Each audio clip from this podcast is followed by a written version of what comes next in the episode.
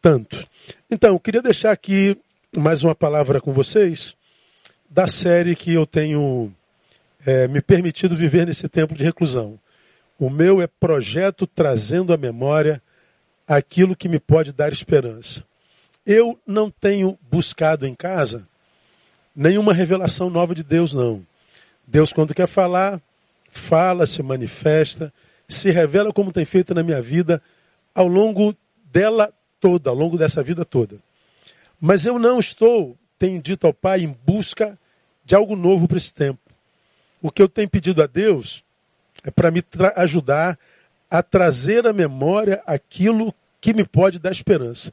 Como eu tenho ministrado a vocês, eu acredito com toda a minha alma e estou tentando exercitar isso, que tudo o que nós vivemos hoje é, já temos como preparo ah, dentro de nós tudo que nós necessitamos para hoje. Eu não creio que eu e você precisemos receber algo novo da parte de Deus para viver isso. Eu creio que já está dentro de nós o que nós precisamos para vencer isso. Eu creio, está aqui, está dentro de nós. É que na vida de muitos de nós há muito desperdício. Como eu falei na minha live de hoje, meio-dia. É, queria convidar você a assistir lá no, stories da, da, da, minha, da minha, do meu Instagram, o, a minha live de hoje de manhã. falo sobre desperdício.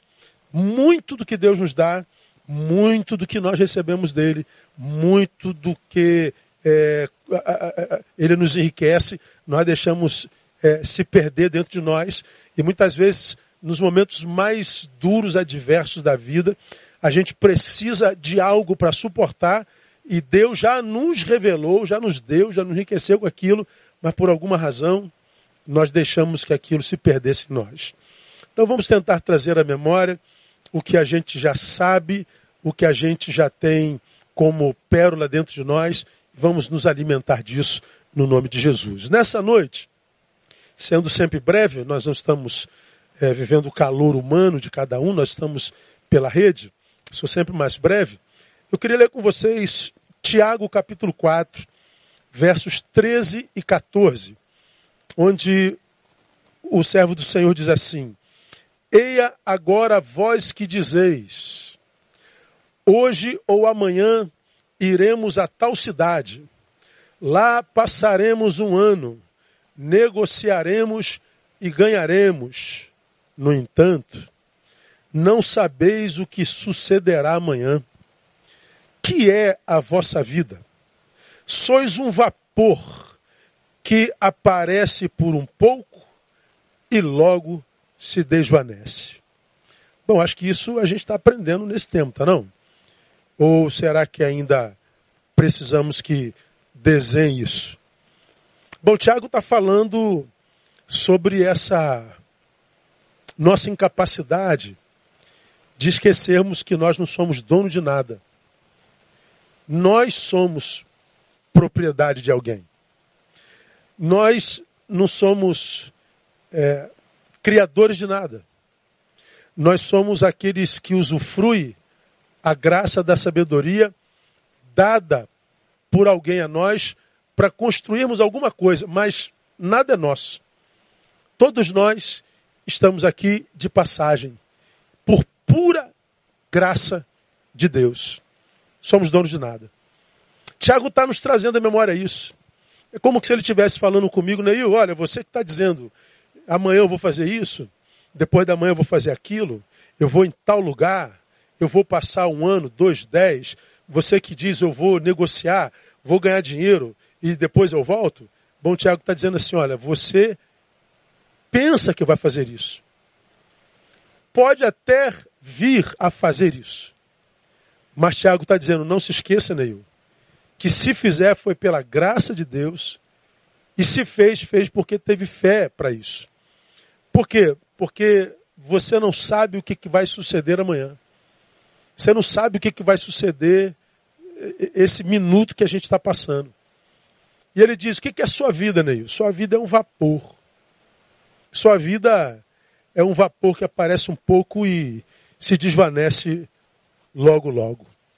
Essa palavra, irmãos, ela, ela veio ao nosso coração é, trazendo a memória que pode ser esperança, exatamente nesse tempo que a gente está recluso, né? Eu estava sentado ontem à noite nas minhas devoções e por algumas razões eu tive que conferir a minha agenda. Eu tenho algumas lives marcadas com alguns pastores amigos Brasil afora e eu fui ver as minhas agendas. E eu fiquei impressionado com quantas agendas eu tinha prontas, passagens compradas, confirmadas. E simplesmente a minha agenda teve que ser fechada, cancelada. Não me pediram permissão para cancelá-la. Não me pediram permissão para é, desfazê-la. Bom, simplesmente aconteceu. Por quê? Porque eu não era dono da minha agenda. Eu não sou dono dos meus amanhãs. Não sou dono nem do meu hoje. Eu não sou dono nem do meu agora. Eu só vivo esse agora por causa da graça daquele que é o Senhor do agora e o Senhor do tempo. Por que, que lembrar isso é importante, irmãos? Não sei, talvez para que a gente não se ensoberbeça. Talvez para que a gente não se esqueça do que a gente é. Talvez para que a gente não viva uma crise identitária. Achando que somos alguma coisa porque sabemos alguma coisa. Achando que somos alguma coisa porque temos alguma coisa. Achando que somos alguma coisa por causa do lugar que esta coisa que a gente imagina ser está. Se esquecendo, todavia, que nós somos um vapor, um bafo como diria Salomão, não é?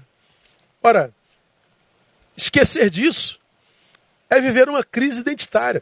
É por causa dessa crise identitária que muitas vezes, quando vê o seu plano indo à bancarrota ou por água abaixo, algumas pessoas se revoltam com, com a vida e com Deus.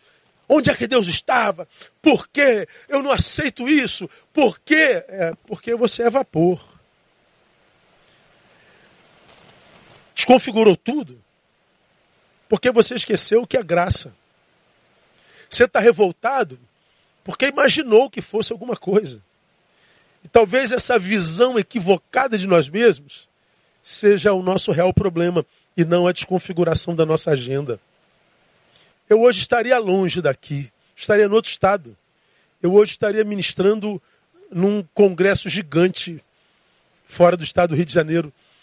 Mas eu estou aqui diante de um templo vazio. Eu tenho três pessoas diante de mim, três ao meu lado. Somos sete pessoas. Claro que aí do outro lado da rede tem um milhão de gente. Mas eu só vejo três pessoas. Eu devia estar num ginásio cheio de gente. Puxa, mas eu perdi a oportunidade. Não, não perdeu não, Neil. Estar lá seria graça. Graça. Deus só está lembrando a você quem você é. Deus não está desconfigurando o seu projeto. Deus não está desconfigurando teus sonhos. Deus só está te mergulhando na real. Você é um vapor. Quando eu me lembro disso, amados, sou um vapor. E um vapor que ia estar pregando num ginásio para milhares de pessoas. Eu sou um vapor e estou podendo ser um canal de bênção para milhares de pessoas nesse exato momento, mundo afora. Eu sou um vapor. Acabei de adorar com Pedro e Tiago, aquele que é o Senhor dos Senhores. Eu sou um vapor, estou alimentado. Eu sou um vapor, estou saudável. Eu sou um vapor, não estou doente. Eu sou um vapor que deveria, portanto, estar tomado por gratidão. É a consciência da graça que nos faz mergulhar na real da vida. E quando a gente mergulha na real, a única coisa que pode ser produzida dos nossos lábios é louvor, nunca murmuração. E Deus sabe com quem está falando nessa oportunidade. Muita gente tomada por revolta, muita gente é, dizendo que não está entendendo o silêncio de Deus. Que silêncio? De que silêncio nós estamos falando? Não conseguir ver o mover de Deus nesse tempo é estar é, admitindo a sua cegueira espiritual. Eu nunca vi Deus agir na terra como está agindo em toda a terra, como está agindo nesse exato momento, sobre nós que somos vapores. Então, que, que, que a gente é, reajuste a nossa condição identitária. Não, pastor, eu não aceito essa palavra. Eu sou, eu sou um general de exército. Um vapor general. Ah, eu sou um médico renomado, um vapor médico. Ah, eu sou um pastor de multidões, um pastor de vapor. Vapor. Portanto, até os nossos planos, diz o Senhor, se desenvolvidos, deveriam ser desenvolvidos com ações de graças. Por quê? Porque nós somos vapor, a gente não sabe se volta para casa, mas ainda assim a gente sonha, isso é graça. Mas tem mais, irmãos. Aqui tem outras revelações que me abençoaram demais. Eu queria ajudar a você a trazer a memória de novo. Ora, se como vapores que somos, podemos ver a nossa vida completamente desconfigurada, como agora. Quanta gente devia estar casando, viajando, fazendo a viagem dos sonhos, começando a obra da casa própria. Quanta gente tinha cirurgia marcada. Quanta gente teve sonho desconfigurado, porque pode acontecer com todo mundo e qualquer um. Se isso é uma realidade, o que, que eu aprendo, o que, que nós deveríamos aprender? Que nós deveríamos ter pressa para ser felizes.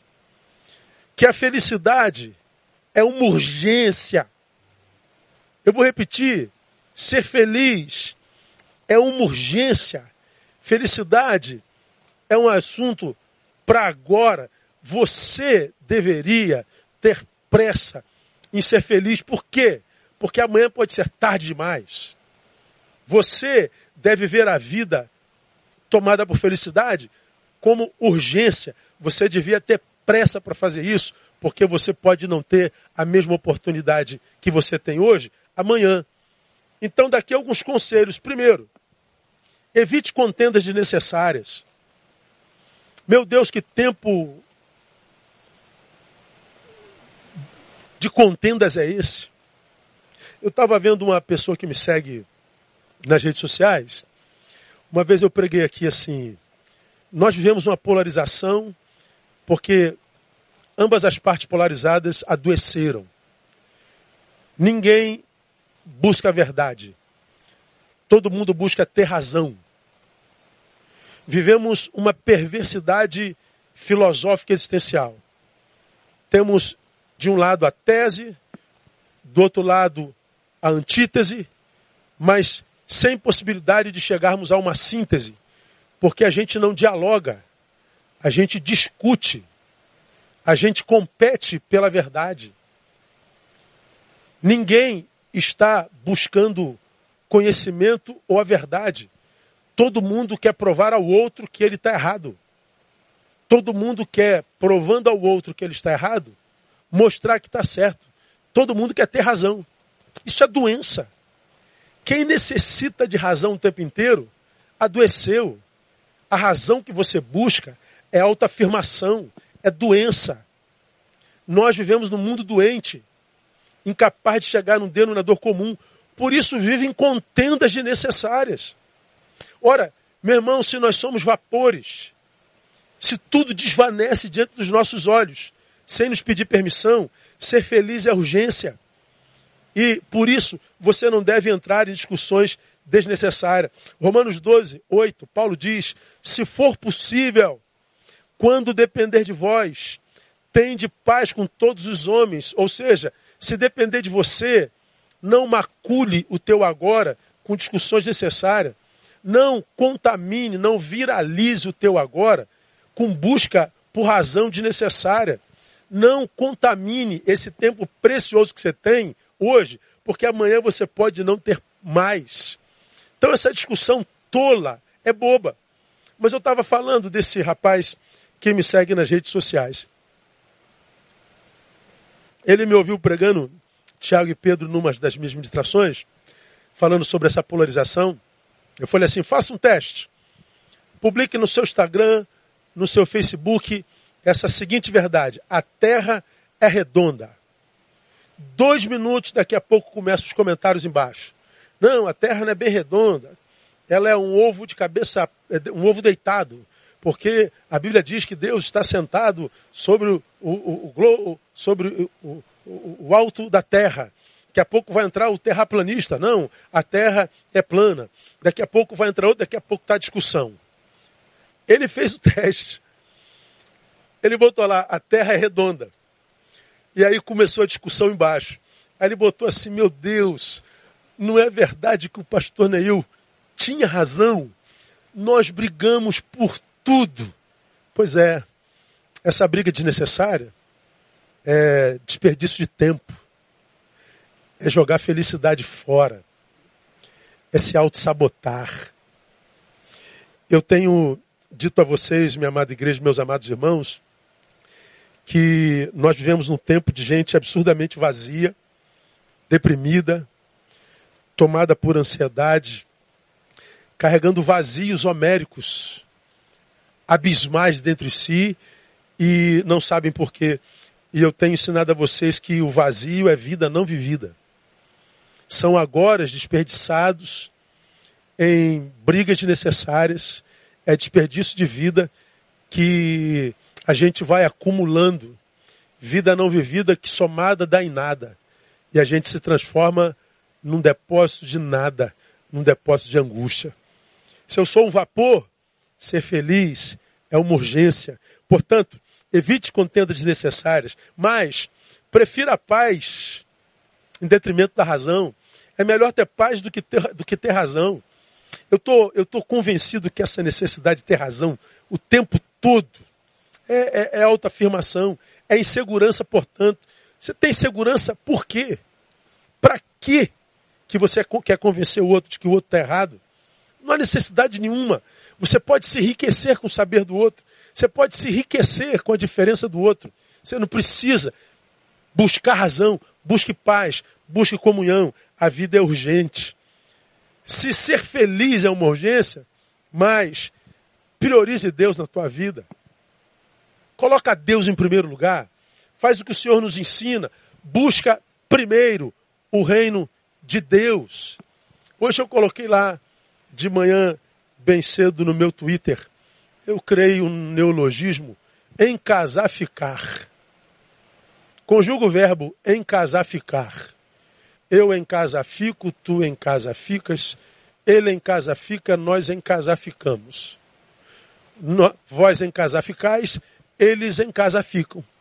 Pois é, conjugar esse verbo hoje, diante do que nós assistimos ontem na televisão, é buscar o reino em primeiro lugar. É cuidar de mim, é amor próprio, é cuidar da minha família, que é tudo que eu tenho na minha vida. Buscar o reino de Deus em primeiro lugar é colocar o que Deus diz em primeiro lugar. E as coisas, pastor, elas vão ser acrescentadas.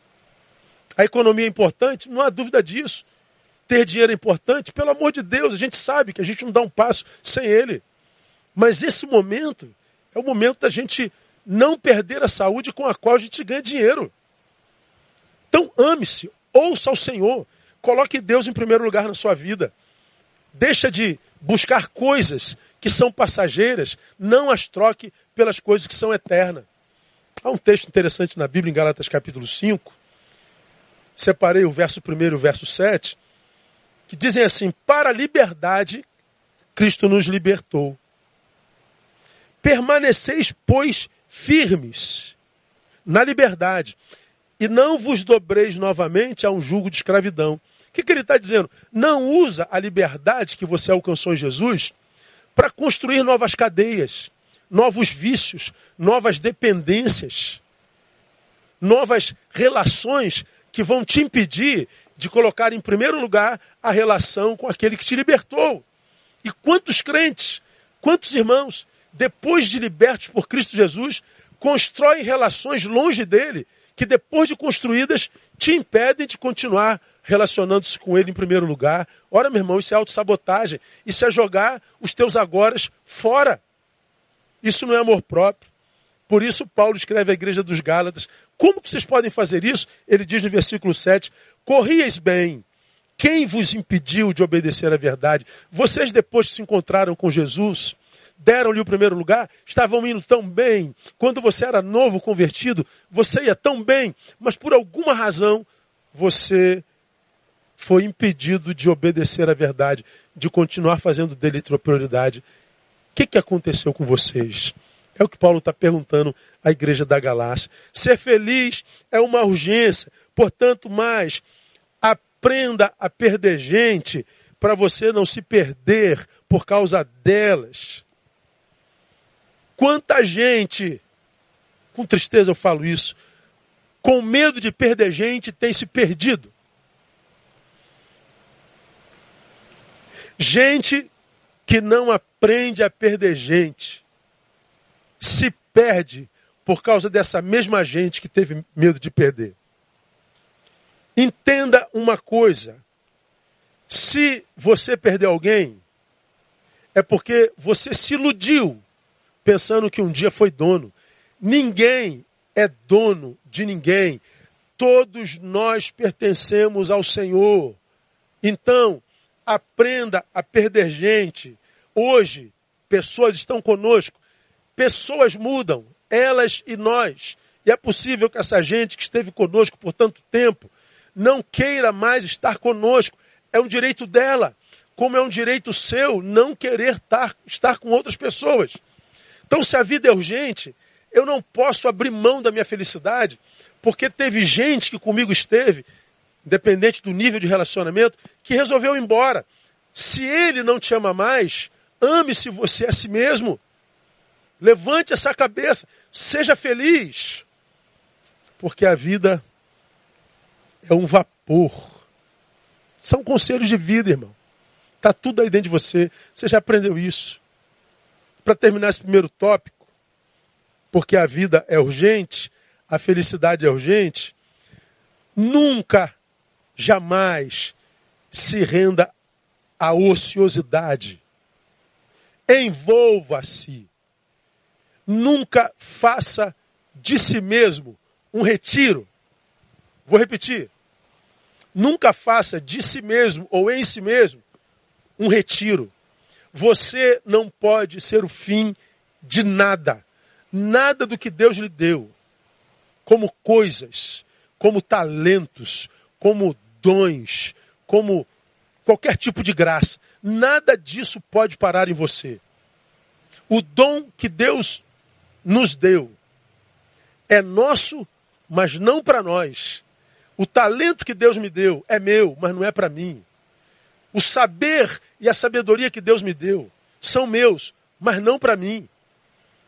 O meu saber como mestre só encontra sentido no discípulo.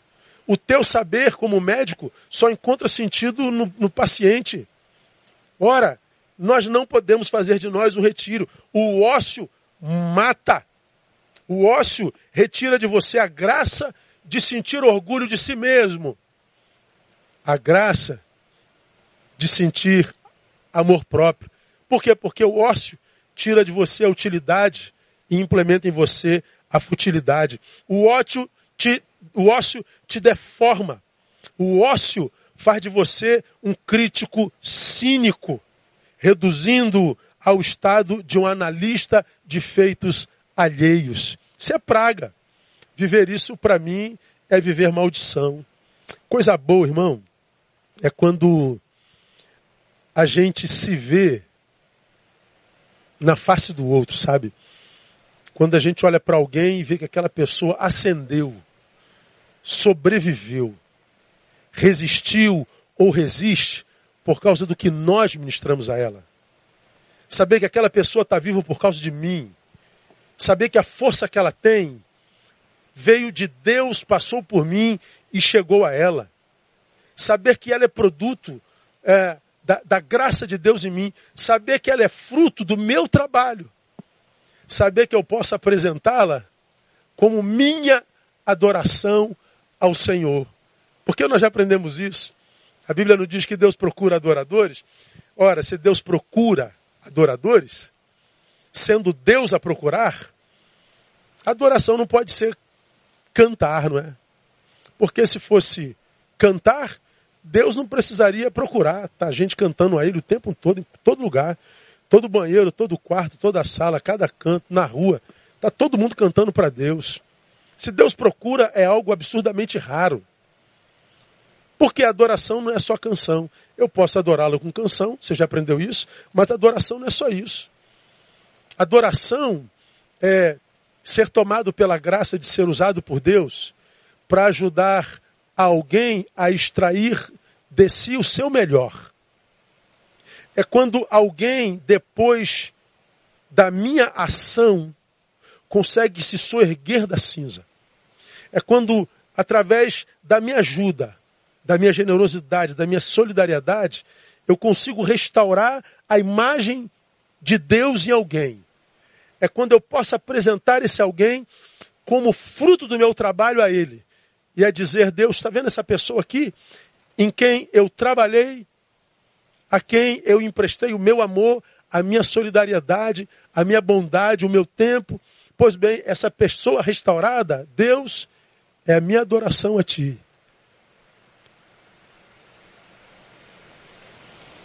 que você adorou a Deus de verdade, ajudando alguém a restaurar em si a imago a imagem de Deus. É disso que eu estou falando.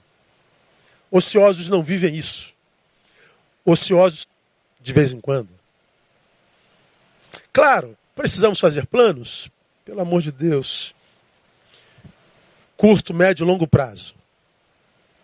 Mas não se esqueça de se permitir surpreender pelo inesperado de quando em vez. Ou seja, planeje o futuro. Pense no futuro. Mas não abandone o teu presente para fazer isso. Por que, que eu devo pensar no futuro, me preparar para o futuro, mas não abandonar o meu presente, o meu agora?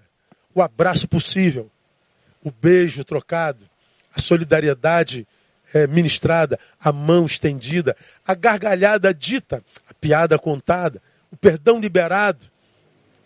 Coisas que geram sabor aos nossos agora. Por que, que eu não posso, pensando no futuro, esquecer do presente? Porque senão eu chego no futuro vazio. Eu chego no futuro sem conteúdos para vivê-lo. Eu chego no futuro sem como diria meu amigo pastor Jeremias, sem sustância para suportá-lo. Agendas inflexíveis ingessam a vida, acabam com a possibilidade da surpresa. Aqui eu conto uma experiênciazinha para vocês. Uma vez me perguntaram, numa dessas minhas viagens Brasil afora,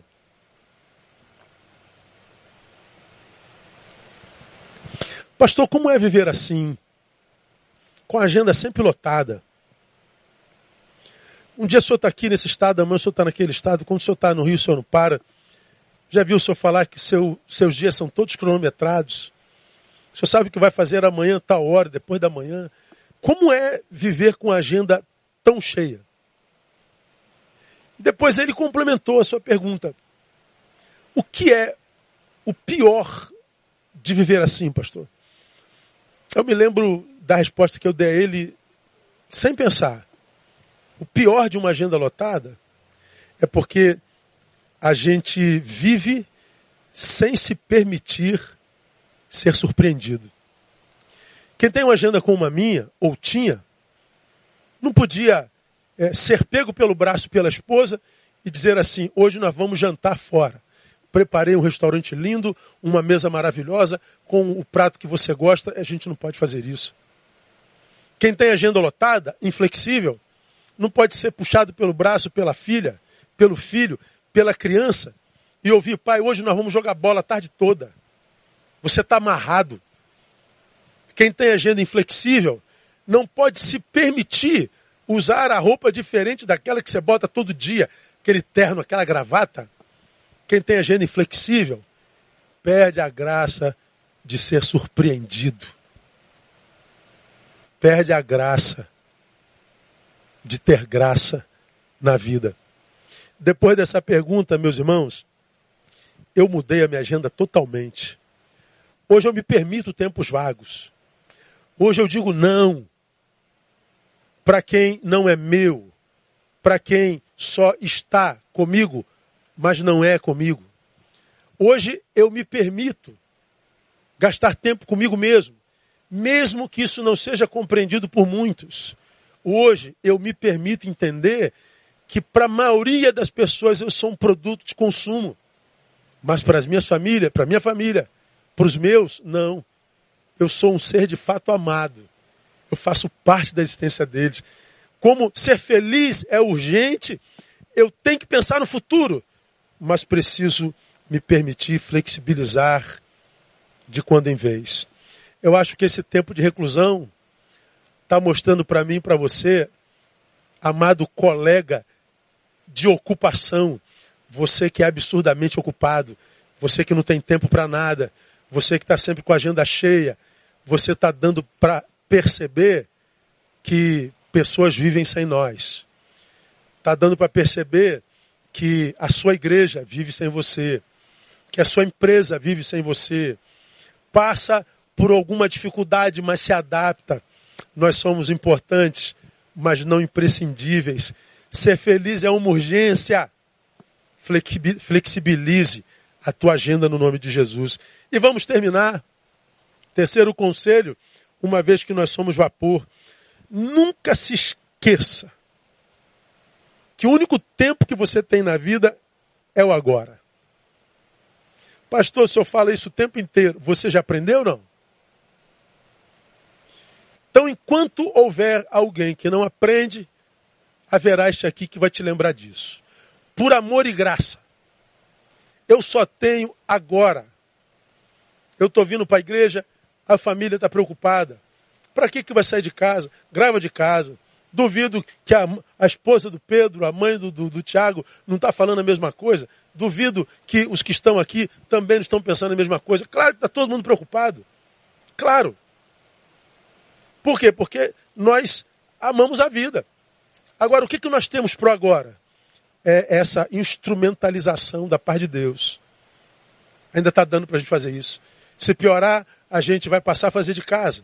Estamos longe aqui um do outro, estamos tocando lugar nenhum, estamos cercados de álcool gel, daqui vamos direto para casa. Nós temos esse tempo agora. Então, os que estão lá preocupados com a gente, gostariam que nós vivêssemos aquele tempo, esse agora, com eles mas esse agora, esse tempo daqui. Então, como nós só temos o agora, mais alguns conselhos. Primeiro, perdoe, cara. Perdoa, minha irmã. Tem algo aí dentro que você precisa liberar através do perdão? Se você só tem esse agora, você acha que vale a pena esse, contaminar esse agora com mágoa? Contaminar esse agora com ira? contaminar esse agora com isso que você sabe está contaminando o teu agora? Você já aprendeu que quem não perdoa se torna túmulo daquele que lhe feriu e se verá voltando a, se verá voltando a vida toda ao lugar da sua dor. Quem não perdoa vira túmulo daquele que você diz que morreu para você. E um túmulo que você vai ter que visitar todo dia. Perdoa. Você só tem esse tempo. Mas, peça perdão. Se você é alguém que precisa pedir perdão, foi ingrato, e a ingratidão para mim é, é o pior sentimento humano possível. Acho que de todos os sentimentos, a ingratidão para mim é, é o pior. Então, se você precisa pedir perdão, peça perdão. Não minta para si fingindo que não está sentindo nada diante do mal que você cometeu a alguém. Para de mentir para você fingindo que, ah, eu fiz isso porque ele. Nada, você fez porque você foi maldoso mesmo. Você fez, talvez, porque foi mau caráter mesmo. Para de fingir que não está sentindo nada. Peça perdão. Libere o seu agora para a graça de Deus. Seja grato. Vá lá e, e diga obrigado. Seja lá, vai lá, manda um zap. Agradeça. Grava uma live. Cita o nome dele. Cita o nome dela. A graça é o primeiro fruto de quem está debaixo. A gratidão é o primeiro fruto de quem está debaixo da graça. Você já aprendeu isso. Não carregue a ingratidão no teu peito Isso é doença. Para mim, um dos textos mais fortes da Bíblia Sagrada é Mateus 7,6. Mateus 7,6 é assim, ó. Não deis aos cães o que é santo, nem lanceis aos porcos as vossas pérolas, para não acontecer que as calquem aos pés e voltando-se vos despedacem. O que, que esse texto está falando, irmãos? Faz referência àquele que, àquele que, tendo recebido teu melhor, teu amor, teu favor, tua misericórdia, faz referência àquele para quem você deu a sua preciosidade, aquele a quem você emprestou as suas pérolas. Esse texto fala deles. Só que esses para quem você deu as suas pérolas foram também aqueles que não as valorizaram. Mas não só não deram valor às tuas pérolas, mas por alguma razão se tornaram teus inimigos. Foram ingratos. O que, que o texto diz? Que você deve mergulhar de tristeza se deprimir e se martirizar? Porque você foi bom, porque você foi solidário, porque você amou, porque você abriu a porta, porque você abriu a tua casa, porque você compartilhou teus afetos. Ele não só não disse obrigado, como ele te apunhalou pelas costas. A Bíblia diz que você tem que se, se, se martirizar por isso, se jogar no chão e se deprimir por causa disso. Não, a Bíblia está dizendo, não lance mais a eles as suas pérolas. Por quê? Porque a Bíblia está dizendo, são porcos. Errado não é compartilhar as nossas pérolas. Errado não é, particular, é, é, é compartilhar a nossa melhor versão. Errado não é amar. Errado é não retribuir o amor recebido. Então, não sofra por causa dos porcos que aparecem no caminho. Seja grato a Deus, mesmo que as pessoas tenham sido ingratas para contigo. Porque ruim não é amar, ruim é não retribuir o amor recebido. E por último, já que a vida é vapor, curta a tua família, os teus amigos. Aproveita. Você tem filho, você tem filha. Você tem marido, você tem mulher. Você tem um cachorrinho sentado do seu lado. Você tem pão. Você tem água. Você está suprido. Levanta a mão para o céu e agradeça a Deus, porque você é mais do que abençoado. Curta essa família aí. A gente não sabe quanto tempo nós a teremos. E nem nos interessa saber por quanto tempo nós a teremos. A única coisa que importa é que agora nós a temos. E nesse agora nós devemos curti-la com todo amor, com toda graça, com toda gratidão. Então, minha igreja amada, que Deus abençoe você com essa palavra e que a gente não se entristeça porque é vapor, mas que a gente agradeça a Deus porque nós, a despeito de sermos um vapor, somos mais do que vencedores por aquele que nos amou. Louvado seja o nome do Senhor.